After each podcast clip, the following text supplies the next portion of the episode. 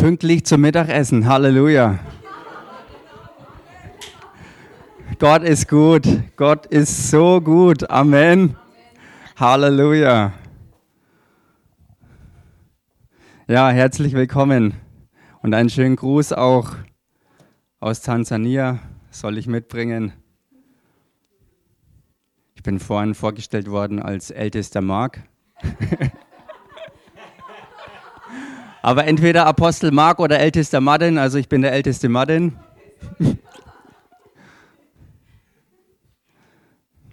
Wie gesagt, ganz liebe Grüße von unseren Geschwistern aus Dar es Salaam. Halleluja. Himmlischer Vater, wir danken dir, dass wir hier zusammenkommen können, um wirklich von deinem lebendigen Wort zu hören nicht einfach nur Buchstaben oder irgendwelche Worte, sondern Geist und Leben aufzunehmen. Von dir, Vater, in dem Namen Jesus, ich danke dir dafür. Ich danke, dass dein Heiliger Geist hier und jetzt unter uns ist, um in der Salbung zu wirken, beim Reden und beim Hören. Hilf uns du, Heiliger Geist, in dem Namen Jesus, dass wir aufnehmen, was der Vater ganz tief in uns reinlegen will. Halleluja. Wir danken dir, Vater, weil du gut bist, weil du die Liebe bist und weil du so weise und so groß und stark bist. Halleluja.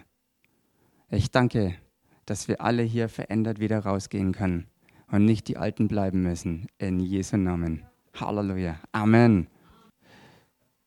Apostel Mark hat mir mit auf den Weg gegeben, dass ich einfach in dem Fluss weitermachen soll, indem ich in Dar es Salaam für die Bibelschule unterwegs war. Und mein Thema dort war, wie ja vielleicht viele von euch wissen, der Dienst der Hilfeleistung. Halleluja. Ich sehe, wir haben eine ganze Reihe neue Leute heute hier. Herzlich willkommen.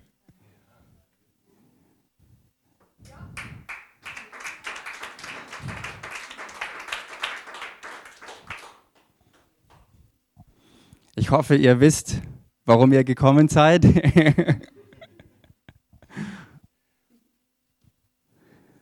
Wir lieben Gottes Wort. Wir lieben Gott und sein Wort. Wir lieben den Vater und den Sohn, der das Wort ist. Und der Heilige Geist, der es nimmt, um uns auszuteilen und in uns reinzupflanzen. Und das soll heute auch weiter passieren. Und so will ich das machen, was mir aufgetragen worden ist. Und ich möchte euch zunächst mal einladen, schlagt mit mir auf die Bibel, und zwar im ersten Korintherbrief.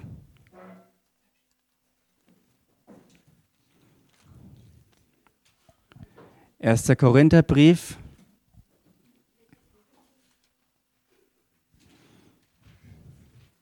Kapitel 12. Und lasst uns zusammen anfangen zu lesen. Zunächst einmal den Vers 12 und dann machen wir weiter ab Vers 18. 1. Korinther Kapitel 12, Vers 12, da steht,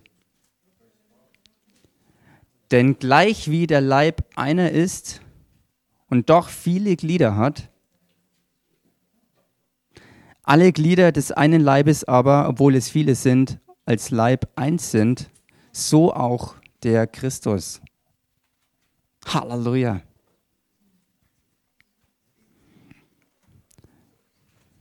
Das ist unsere Ausgangssituation. Als von neuem geborene Christen sind wir alle Glieder des Leibes Christi. Jesus, wie wir wissen, ist ja aus den Toten auferstanden und er ist in den Himmel aufgefahren, um dort seinen Platz am Thron Gottes zur Rechten des Vaters wieder einzunehmen.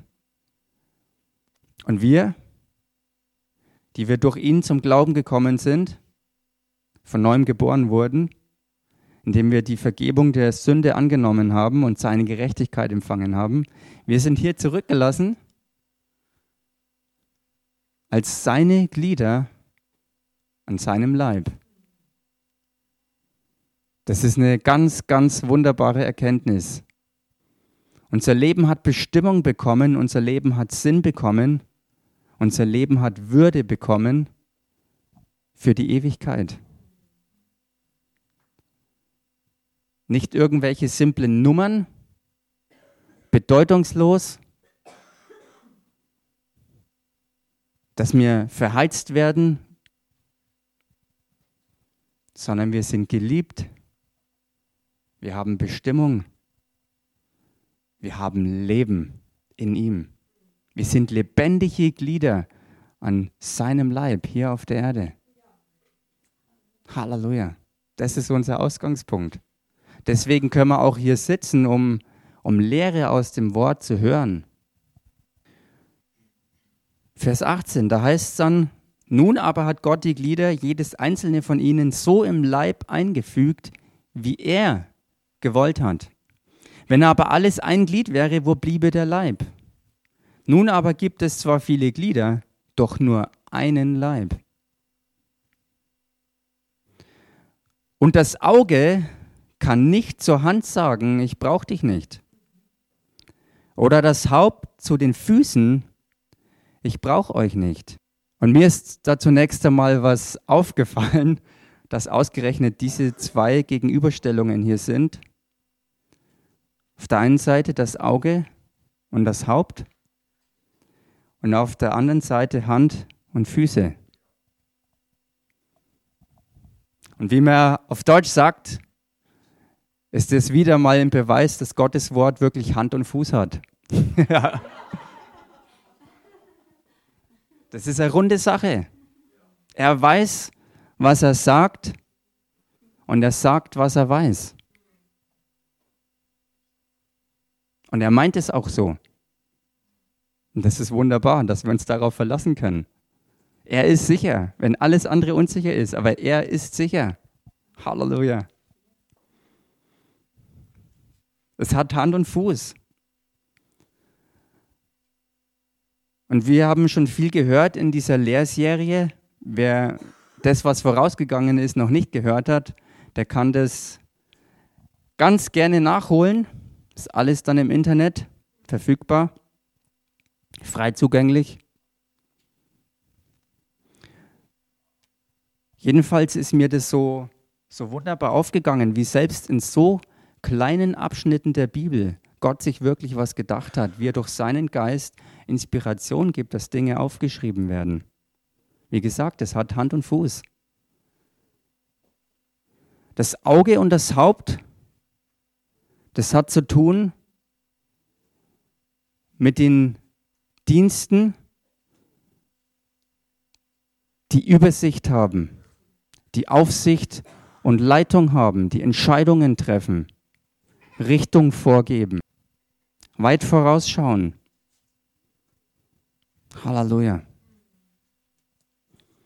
Und auf der anderen Seite ganz praktisch Hand und Fuß, das auch umzusetzen, was da vorgegeben wird. Und im 1. Timotheusbrief, Kapitel 3, von Vers 1 bis 13, da haben wir die Gegenüberstellung, da haben wir den Aufseherdienst und wir haben auch die Diakone, die Hilfsleute. Wobei gleich mal nebenbei bemerkt, Diakone nicht unbedingt ausgeschlossen sind vom Leitungsdienst, denn es gibt ja in den verschiedenen Dienstbereichen auch Leitungen sind alles Leute, die im Hilfsdienst tätig sind. Aber innerhalb dieser Dienste gibt es ja auch wieder Struktur. Und es ist nötig, dass es dort auch Leitung gibt, wie zum Beispiel Kinderdienst, Kaffeebar, was wir auch alles haben, Reinigungsdienst. Es sind viele Glieder. Und trotzdem gibt es auch da wieder diese wohldosierte Struktur, wo es auch Leitung geben muss, damit es nicht ein heilloses Durcheinander gibt. Halleluja. Jedenfalls Auge und Haupt, die Kategorie der Leute, die durch all das durchgegangen sind und Erfahrung gesammelt haben und wissen, worum sich alles dreht. Und dann die anderen, die dazukommen und dann praktisch dazu helfen, dass das, was als Strategie ist, was der Herr wirklich gibt von oben her, um es nach unten weiter durchzureichen, dass alles zusammenwirken kann, dass sein Plan zustande kommt. Hand und Fuß helfen mit, um hinzugehen, dabei zu sein und mit anzupacken. Helfend zur Seite zu stehen. Ganz praktisch. Halleluja. Und es ist so, so bedeutsam, dass die Bibel hier sagt, weder Auge noch Haupt können sagen, ich brauche Hand und Fuß nicht. Alleine im deutschen Sprachgebrauch macht es ja Sinn. Wie gesagt, wenn etwas nicht Hand und Fuß hat, dann, ja, was ist es dann? Gar nichts.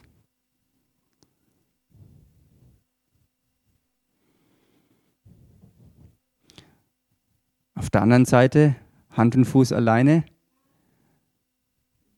die können vielleicht anpacken, aber sie wissen gar nicht was, warum und wohin das alles führen soll. Deswegen ist es so wichtig, wie es hier strukturiert vorkommt. Dann können wir mal weiter reingehen, weiter reinschürfen. Hier sind eine ganze Menge Schätze drin vergraben. Das ist eine Passage, ich weiß nicht, wie es euch geht, aber für mich war das immer so, so eine Stelle, wo einiges so ein bisschen komisch war und nicht ganz so einfach zu verstehen war. Jedenfalls, wie ich jetzt darüber gebetet habe und den Herrn gesucht hat darüber, was für Schätze da drin stecken, von denen wir alle profitieren können, sind mir einige Sachen aufgegangen und ich möchte euch damit hineinnehmen. Lesen wir weiter, Vers 22, da heißt es, vielmehr sind gerade die scheinbar schwächeren Glieder des Leibes notwendig.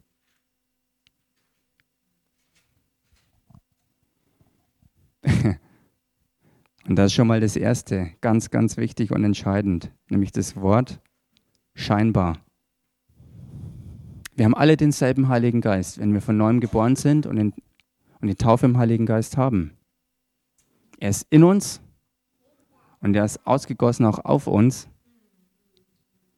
dass das ganze Paket der Frucht des Geistes und die Gaben des Geistes aktiv werden können, zusammen.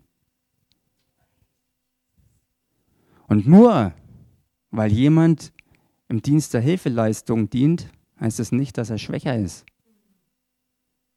Wie könnte das sein? Es ist derselbe Heilige Geist, der da ist, um das Werk des Dienstes zu tun. Im Epheserbrief, da heißt es ja, dass der fünffältige Dienst gegeben ist, damit die Heiligen des Herrn ausgerüstet werden zum Werk des Dienstes. Es ist also nur ein Unterschied. Da gibt es offensichtlich ein paar, die sind vorausgegangen, um alles Mögliche zu sammeln, damit sie es weitergeben können, damit ganz, ganz, ganz, ganz, ganz, ganz, ganz viele Leute Zurüstung erfahren für das Werk des Dienstes. Es ist also nur im Grunde genommen Zeit verschoben, wann Leute aktiv werden. Aber wir sind alle zum gleichen berufen, nämlich dort draußen unterwegs zu sein, das Evangelium der ganzen Schöpfung zu verkünden und Menschen zu Jüngern zu machen. Ausgehend von dem, wer wir sind und wo wir sind. Wir sind der Leib Christi. Wir sind die Gemeinde Jesu Christi. Halleluja. Und da kann man gleich mal jeden Lügenstimmen des Teufels ein Hausverbot erteilen, wenn einem eingeredet wird, dass man schwächer ist.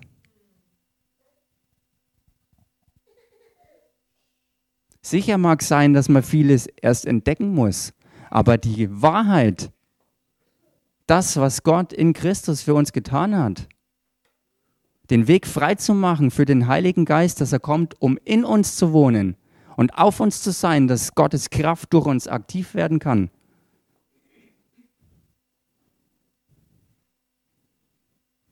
Das haben wir alle gleich und können wir alle anzapfen. Sollen wir auch. Wir sind dazu beauftragt, das Werk des Dienstes zu tun. Ganz egal, wo wir herkommen, ganz egal, wer wir sind, Männlein, Weiblein, jung oder alt, spielt überhaupt keine Rolle. Halleluja. Das ist mal der eine Punkt. Das heißt, vielmehr sind gerade die scheinbar schwächeren Glieder des Leibes notwendig. Und um das zu illustrieren, lasst uns einfach mal nochmal zurückgehen in die Apostelgeschichte. Das ist ja vorausgegangen. Kapitel 6.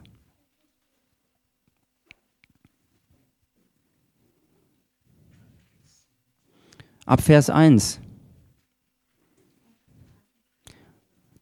Da ist die Einsetzung der Diakone erwähnt an dieser Stelle. Vorausgegangen war, wie es hier heißt, dass ein Murren entstanden ist, als die Zahl der Jünger gewachsen war, ein Murren der Hellenisten gegen die Hebräer. Also die griechisch geprägten Leute gegen die israel-jüdisch geprägten Leute. Es waren ja alles Juden, aber die einen waren eher aus dem Bereich des Griechischen und die anderen eben die Hebräer. Ein Murren, ein Streiten und Zanken sozusagen, weil ihre Witwen bei der täglichen Hilfeleistung übersehen wurden. Da beriefen die Zwölf die Menge der Jünger zusammen und sprachen, es ist nicht gut, dass wir das Wort Gottes vernachlässigen, um bei den Tischen zu dienen. Und da haben wir schon gleich die Antwort. Warum gerade diese scheinbar schwächeren Glieder, also jetzt die, die an den Tischen dienen, so wichtig sind?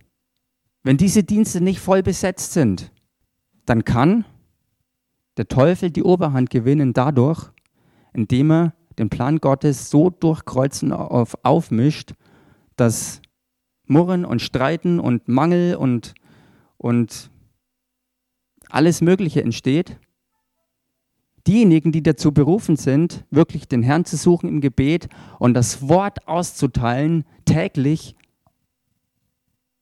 die werden abgezogen und sie tun praktische Dinge, um sozusagen unten sich ums Wohl zu kümmern.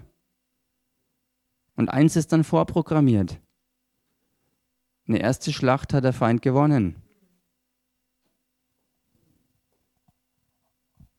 Deswegen ist es so wichtig, so, so wichtig, dass die scheinbar schwächeren Glieder sich ihrer Stärke bewusst sind und dass sie am Platz sind und ihren Dienst ausfüllen.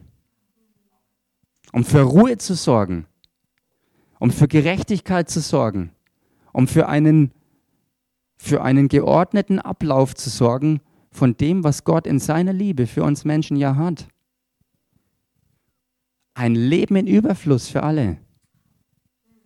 Deswegen ist Jesus gekommen. In Johannes 10, 10 steht es klar geschrieben. Auf der anderen Seite, der Teufel tut alles, um das zu torpedieren. Er will nicht, dass das sich zeigt. Und ein starker Dienst der Hilfeleistung der hilft gewaltig dazu mit, dass das, was Gott vorhat, auch umgesetzt wird. Weil das den Rücken freischaufelt für die, die Gott dazu berufen hat, um den Leib Christi zuzurüsten, um wirklich hinauszugehen in die ganze Welt. Es geht nicht darum, die eigenen kleinen vier Wände auszufüllen, Tag für Tag und nichts passiert. Wir sind immer noch hier, nachdem wir von neuem geboren sind, weil Gott einen Plan hat mit uns, weil er mit unserem Leben was vorhat. Er will für jeden Einzelnen wirklich erfülltes Leben haben und erfüllt schaut in Gottes Augen so aus, dass das, was er reingepflanzt hat, so hoch sprudelt, dass es überfließt und außen sichtbar wird. Halleluja. Die geistige DNA sozusagen Gestalt gewinnt. Praktisch Hand und Fuß kriegt. Halleluja. Wenn man das Bild so sehen kann. Vorausgegangen vor diesen paar Zeilen war dann aus dem Kapitel 5 noch der Vers 42. Und da kann man das auch ganz gut sehen, wie, wie Gott sich das gedacht hat. Da heißt es nämlich, und sie hörten nicht auf, jeden Tag im Tempel und in den Häusern zu lehren und das Evangelium von Jesus, dem Christus, zu verkündigen. Halleluja. An vorderster Stelle das zu tun, was Jesus als Berufung hat. In großem Stil.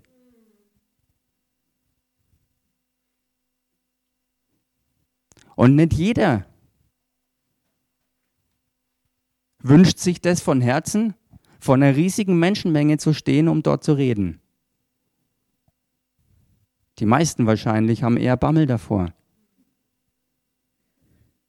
Ich will es mal so sagen, wenn man nicht eine Berufung vom Herrn hat, ist es auch besser so, weil wenn man es probiert, geht es schief.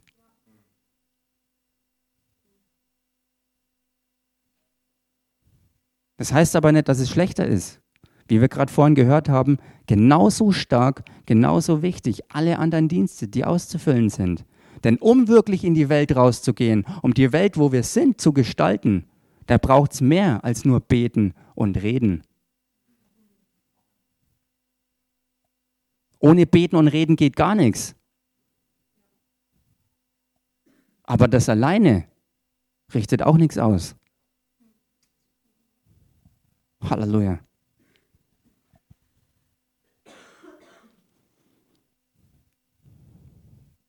Und ich denke, das können wir wirklich sehen, wie, wie genial Gott sich das ausgedacht hat.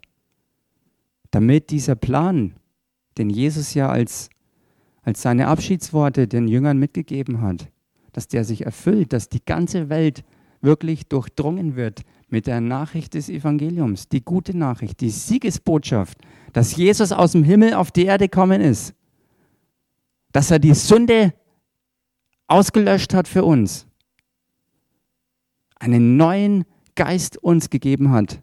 Leben in Ewigkeit. Und dass ich das ausbreiten kann.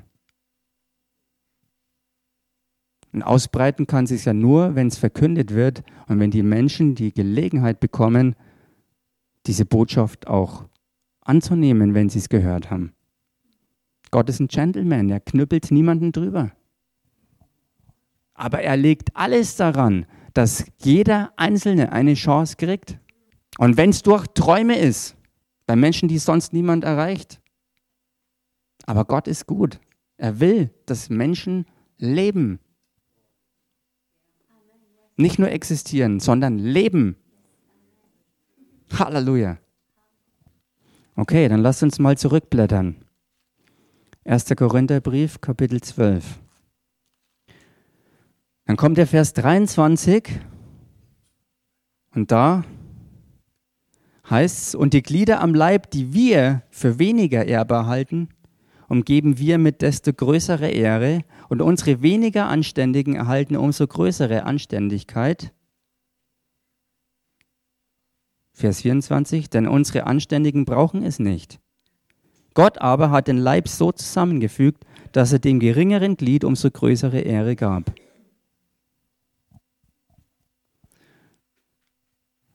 Bisschen komisch ausgedrückt alles. Ich habe einfach mal, um ein bisschen tiefer reinzuschürfen, die englische Übersetzung der Amplified Bible hergenommen. Und da ist mir aufgefallen, dass dort an einer Stelle noch was Interessantes dabei gestanden ist, was hier ausgelassen war. Da heißt es nämlich, wo es um unsere weniger anständigen Glieder am Leib geht. Es sind die, die unpassend sind zur offenen oder öffentlichen Darstellung.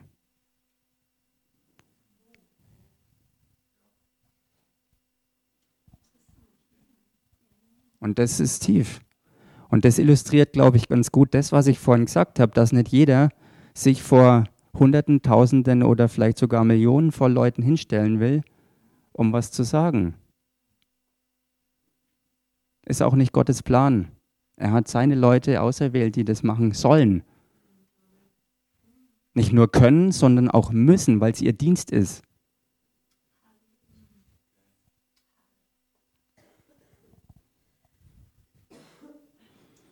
Jedenfalls unpassende Teile zur offenen oder öffentlichen Darstellung, also der Öffentlichkeit preisgeben. Das steckt dahinter und die Rede ist ja offensichtlich, so wie ich den Text verstehe, von Bekleidung. Wir haben einen Körper und den ziehen wir an mit verschiedensten Sachen. Und dann habe ich mich erinnert an Vers 21, da haben wir das Auge und das Haupt. Und wenn ich an das Auge denke, dann ist ein Auge normalerweise nie bekleidet.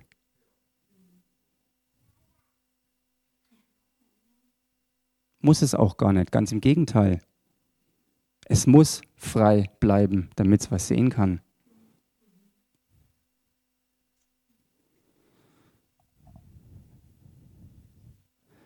Und im Zusammenhang mit Bekleidung,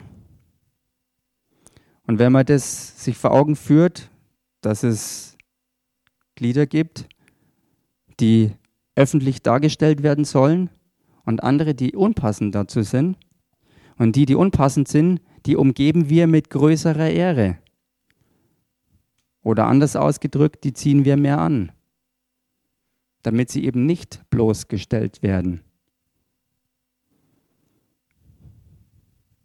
Und die Teile, die wir am allerwenigsten haben wollen, dass sie jeder sieht, die haben die meisten Kleidungsstücke oben drüber, oder?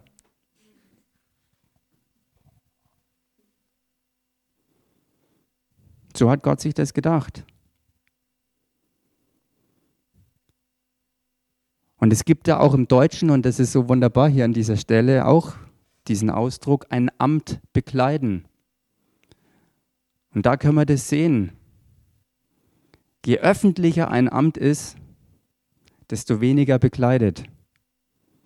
Oder noch anders ausgedrückt, je größer der Dienst in der Öffentlichkeit ist, den du hast im Leib Christi, desto weniger bist du bedeckt.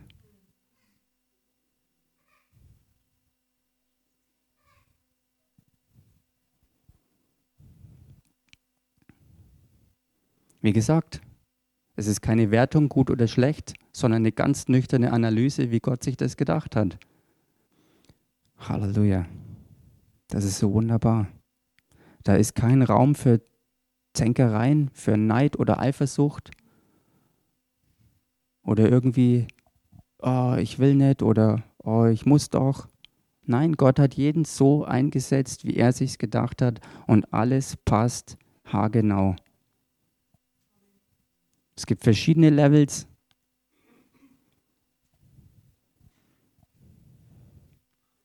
Verschiedene Kleidungsschichten. Und alles hat seinen Platz und seinen Sinn und seinen Zweck.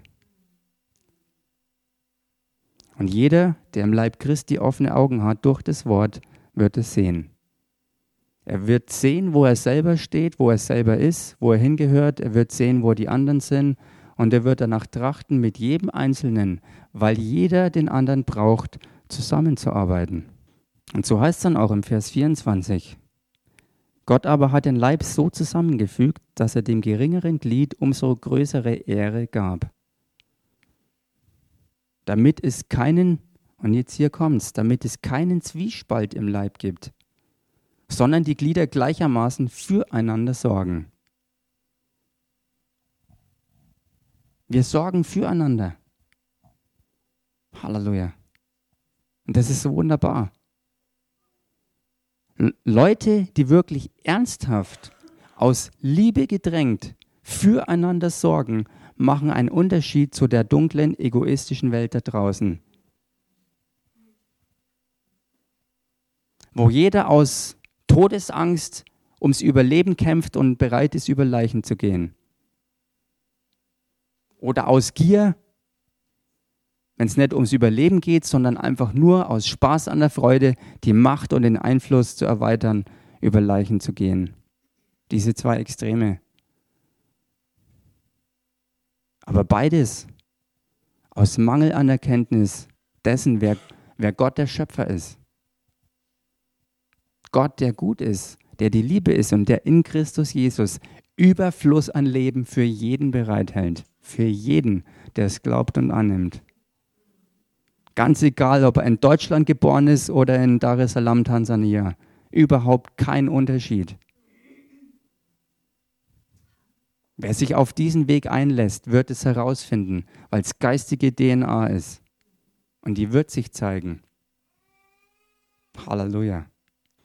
Vers 26. Und wenn ein Glied leidet, so leiden alle Glieder mit. Und wenn ein Glied geehrt wird, so freuen sich alle Glieder mit. Das macht einen gesunden Leib Christi aus, wo Sicht ist für jeden und wo jeder einsteht für den anderen, jeder mit seiner Aufgabe. Halleluja. Und das ist das, was die Welt zu sehen bekommen muss. Wenn die Vaterliebe sich breit macht in jedem einzelnen Glied und alles zusammenspielt. Halleluja. Vers 27 und 28, da heißt es dann, ihr aber seid der Leib des Christus und jeder ist ein Glied daran, nach seinem Teil. Und Gott hat in der Gemeinde etliche eingesetzt und dann ist eine Aufzählung von allen möglichen Diensten und mittendrin kommt irgendwo der Dienst der Hilfeleistung vor. Halleluja. Es ist nicht das fünfte Rad am Wagen, sondern absolut essentieller Teil des Leibes Christi. Hm. Könnt ihr das sehen? Lasst uns mal reinblättern in Johannes 4. Johannes Evangelium Kapitel 4. Da kann man einiges an ganz hilfreichen, praktischen Dingen rausziehen. Ab Vers 1, da heißt es, als nun der Herr erfuhr, dass die Pharisäer gehört hatten, dass Jesus mehr Jünger mache und taufe, als Johannes. Und jetzt ganz interessant, Vers 2, obwohl Jesus nicht selbst taufte, sondern seine Jünger. Also auch hier an dieser Stelle gleich schon mal wunderbar die Einführung, dass die späteren Apostel zur Zeit Jesu seine Hilfsleute waren. Sie haben die praktischen Dinge gemacht. Sie haben die Leute getauft. Das heißt, sie genommen, ins Wasser getaucht, sie wieder raufgeholt. Jesus hat sie beauftragt. Die Jünger haben es umgesetzt. Ganz interessant, wenn man sich das mal vor Augen führt. Also die Jünger haben bei Jesus ganz viel gelernt und sie haben ihm geholfen in so vielen Dingen. Und wenn Jesus alles alleine machen hätte müssen, keine Ahnung, übertrieben gesagt, wären sie heute noch nicht fertig. Ihr versteht, was ich meine. Jesus hatte seine Leute, die ihm geholfen haben, um das durchzuziehen, was dran war. Und genau dasselbe ist auch heute. Nur mit einem richtig guten und schönen Unterschied. Wir sind heute noch viel mehr, als Jesus mit seinen Leuten damals war. Halleluja. Muss auch so sein, weil wie soll man die Welt erreichen?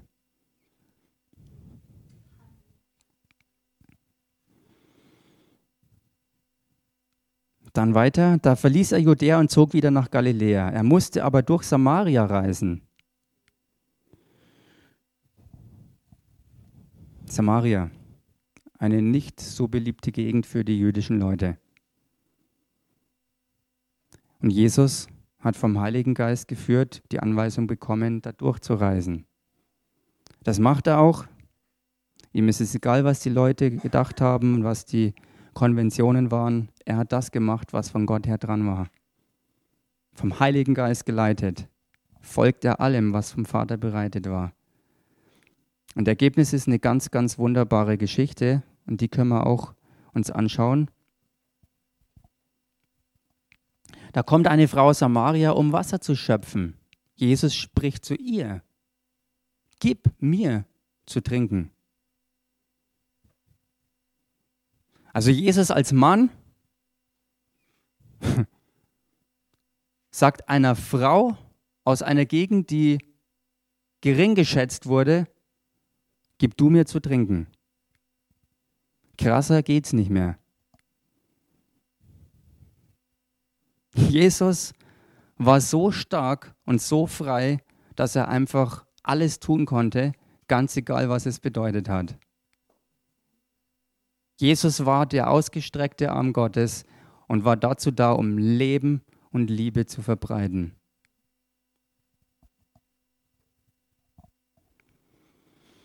Dann heißt es weiter, denn seine Jünger waren in die Stadt gegangen, um Speise zu kaufen. Also auch wieder hier die Jünger waren unterwegs und haben Praktisches erledigt. Um den Dienst zu gewährleisten, dass er weiterlaufen kann, weil auch Jesus musste ab und zu mal was essen. Und nicht nur Jesus, sondern alle, die in diesem Tross mitzogen und vielleicht viele außenrum, wo er noch Wohltätigkeit ausgeübt hat, um sie zu versorgen. Die Jünger, seine Hilfsleute, waren wieder in Aktion. Und Jesus dann hier alleine mit der Frau. Wie erbittest du als ein Jude von mir etwas zu trinken, da ich doch eine samaritische Frau bin? Und hier heißt es, denn die Juden haben keinen Umgang mit den Samaritern. Jesus antwortete und sprach zu ihr, wenn du die Gabe Gottes erkennen würdest und wer der ist, der zu dir spricht, gib mir zu trinken, so würdest du ihn bitten und er gebe dir lebendiges Wasser. Halleluja.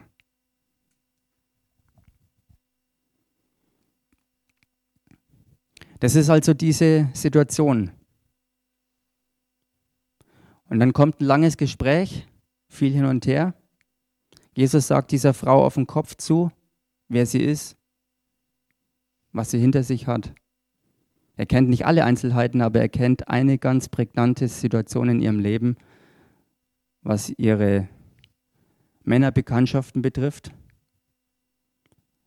Und sie ist positiv geschockt. Sie ist hier der Liebe be begegnet, die Zugang gefunden hat zu ihrem Herzen, denn sie ist ja zur Mittagszeit, die sechste Stunde, im Vers 3 heißt, es war um die sechste Stunde, als sie kam zu Jesus, zur Mittagssitze, wo eigentlich normal keiner erwartet wird, am Brunnen um zu schöpfen. Sie wollte, dass eigentlich keiner sie sieht und dass möglichst niemand mit ihr redet. Ausgerechnet dort kreuzt Jesus auf und spricht sie an. so wunderbar. Und dann kommt's zu Vers 27. Unterdessen kamen seine Jünger und verwunderten sich, dass er mit einer Frau redete. Und das wiederum hat mich erinnert an den Vers 23 aus dem 1. Korinther 12, wo es um die weniger ehrenbaren Glieder am Leib geht. Die schwächeren Glieder. Die, die wir für weniger ehrbar halten, so heißt es dort. Die wir für weniger ehrbar halten. Und was passiert hier, als Jesus dieser Frau begegnet? Das ist der Hammer. Vers 28. Nun ließ die Frau ihren Wasserkrug stehen und lief in die Stadt und sprach zu den Leuten. Kommt, seht einen Menschen, der mir alles gesagt hat, was ich getan habe, ob dieser nicht der Christus ist. Da gingen sie aus der Stadt hinaus und kamen zu ihm. Und gleich im Anschluss kommt dann dieser Abschnitt, wo die Überschrift das weiße Erntefeld ist. Das Herz Jesu, das Herz des Vaters, der möchte, dass die Ernte weltweit eingefahren wird. Angefangen vom verwinkelsten Hinterhof bis in die weitesten Ebenen. Gott will alles durchdringen mit dem Evangelium, dass jeder eingeladen wird, das Leben anzunehmen, befreit zu werden vom ewigen Tod. Halleluja. Und die Chance für das Jetzt zu bekommen, ein sinnvolles Leben zu haben. Ein Leben, das für die Ewigkeit Frucht sammeln kann. Alles verwurzelt in der Erlösung, die man annehmen kann durch Jesus. Um herauszufinden, wozu man berufen ist. Um Schritt für Schritt das zu machen, was ja auch der fünffältige Dienst einem zeigt, wie man verschiedene Dinge ausfüllen kann. Zugerüstet eben zum Werk des Dienstes. Zur richtigen Zeit, am richtigen Ort, mit den richtigen Leuten, für die richtigen Dinge zu sein. Halleluja. Das ist Herrlichkeit. Da bricht der Himmel durch auf der Erde, wenn das passiert.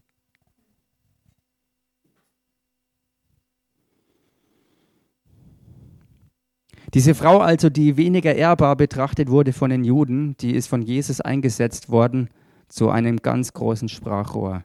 Als er noch am Brunnen stehen blieb, ist sie in die Stadt gelaufen und man hat all die Leute geholt und hat gesagt, hey, kommt mit, ich habe da jemanden gefunden. Schaut euch den mal an. Und Endergebnis war, sie haben der Frau geglaubt und deswegen sind sie überhaupt erst mitgegangen. Und als sie Jesus vor Augen sehen und als er ihnen, als er mit ihnen redet, war die Sache erledigt. Sie wussten, er ist unser Leben, er ist der Messias. Er ist der Weg, die Wahrheit und das Leben. Wir haben endlich den gefunden, der aus unserem Trübsal-Dasein rausholt. Aus diesem unbedeutenden Nummersein und ausgebeutet werden oder in Streitereien sich aufzuzehren, was auch immer, oder aus irgendeiner Hoffnungslosigkeit, was auch immer oder der rastlosen Gier nach Geld und Macht oder sonst was. Zur Ruhe zu kommen, Frieden und Leben zu finden in ihm. Halleluja.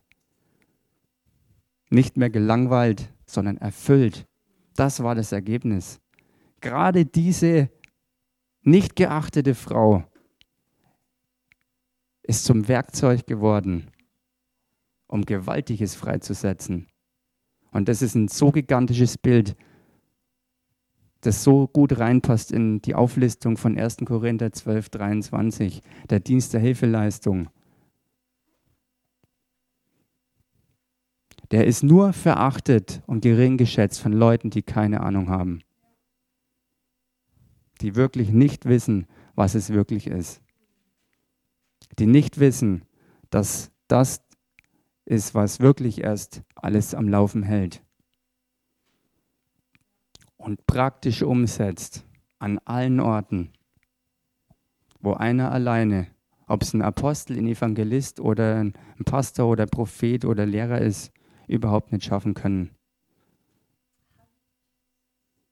Egal wie viele Millionen durchs Fernsehen erreicht werden oder bei gigantischen Evangelisationen wie jetzt in Dar es Salaam, die jetzt ansteht, wo Daniel Kolenda und viele andere die ganze Stadt überfluten egal wie viele Millionen dahin kommen.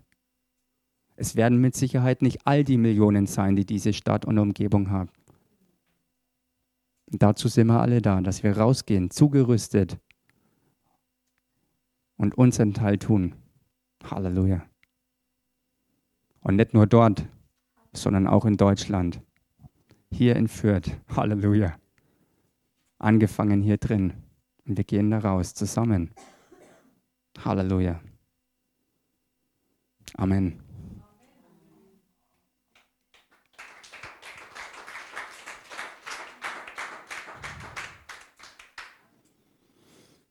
Ja, soweit. Eine weitere Fortsetzung zu diesem so, so wichtigen Thema für den Leib Christi. Halleluja. Wir danken dir, Vater, in dem Namen Jesus für dein Wort. Und ich versiegel das in dem Namen Jesus. Und ich danke dir, Heiliger Geist, dass du uns hilfst, das Gehörte auch wieder in Erinnerung zu bekommen. Und du führst und leitest uns bei unserem eigenen Studium des Wortes, in unseren Gebeten, in den Zeiten, wo wir uns dem Wort aussetzen und wo wir uns dir aussetzen, Herr, um zu suchen, wer wir sind, wo unser Platz ist und was dein Plan ist für uns für die Zukunft und für jetzt. Ich danke dir, dass du das tust, Heiliger Geist, für jeden einzelnen von uns, dass du da bist und deine Hilfe anbietest. In Jesu Namen, Halleluja. Amen.